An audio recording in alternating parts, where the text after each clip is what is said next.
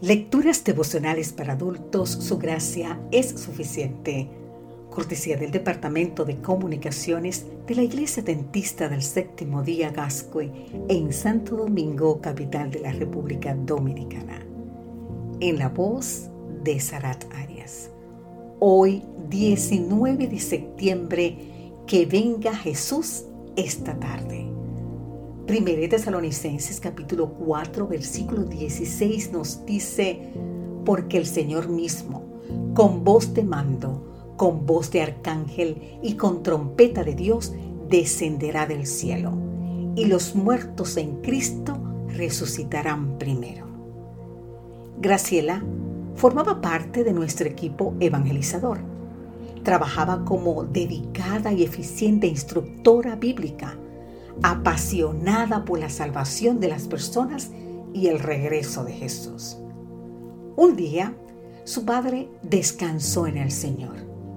Ella misma tuvo que explicar como madre a su hijo de cinco años sobre la muerte de su abuela. Lo hizo de la siguiente manera. El abuelo se durmió. Lo vamos a poner en una caja y lo guardaremos en el jardín. Pero sabes qué? El niño, muy astuto, enseguida le preguntó, ¿Y cuándo se va a despertar el abuelo? Graciela, tragando saliva, contestó, se va a despertar cuando Jesús venga. Y entonces el niño, como inocente ingenuo, al fin muy entusiasmado, gritó, entonces voy a orar para que Jesús venga esta tarde. Ahora bien, querido amigo, querida amiga, tú estás orando para que Jesús venga esta tarde. Te estás preparando. Estás preparando a otros para que trabajen por el pronto regreso de Jesús. La vida aquí está envuelta de lágrimas. Todos los días las derramamos. A veces son visibles, otras son disimuladas. Sin duda, las lágrimas más pesadas son las derramadas por la pérdida de un ser amado. Recuerdo el primer sepelio en el que tuve que oficiar como pastora, si nos cuenta el autor. Una madre estaba llorando por la prematura muerte de su hijo. Tenía poco más de 30 años. Ella me preguntó, como pastor que soy, si tenía que sepultar a, su hijo con zapatos con taco de goma. Nunca había escuchado una pregunta así. En medio de su dolor y con respeto pregunté, ¿por qué?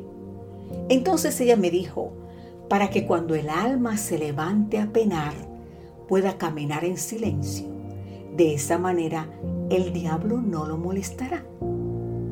Con cariño le expliqué a esa señora el mensaje bíblico del descanso inconsciente de los que mueren hasta la mañana de la resurrección. El enemigo ha mezclado increíblemente la verdad con la mentira para generar más confusión e independencia de Dios.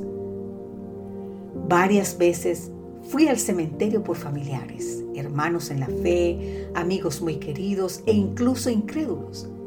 En todos hay llanto, pero el llanto del creyente es diferente.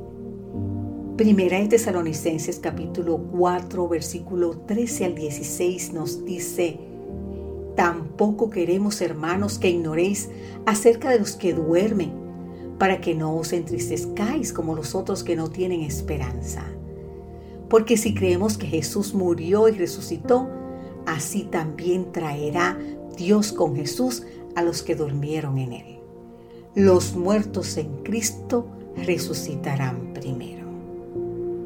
El que cree en mí, aunque esté muerto, vivirá. Así nos aseguró Jesús en el libro de San Juan capítulo 11 versículo 25. Oh, cuán gloriosa será verlo y recibir la bienvenida como sus redimidos. Largo tiempo hemos aguardado. pero nuestra esperanza no debe debilitarse.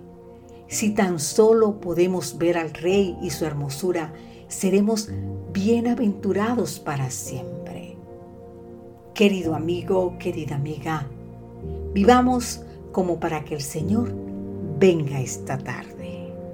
Que Dios hoy te bendiga en gran manera. Amén.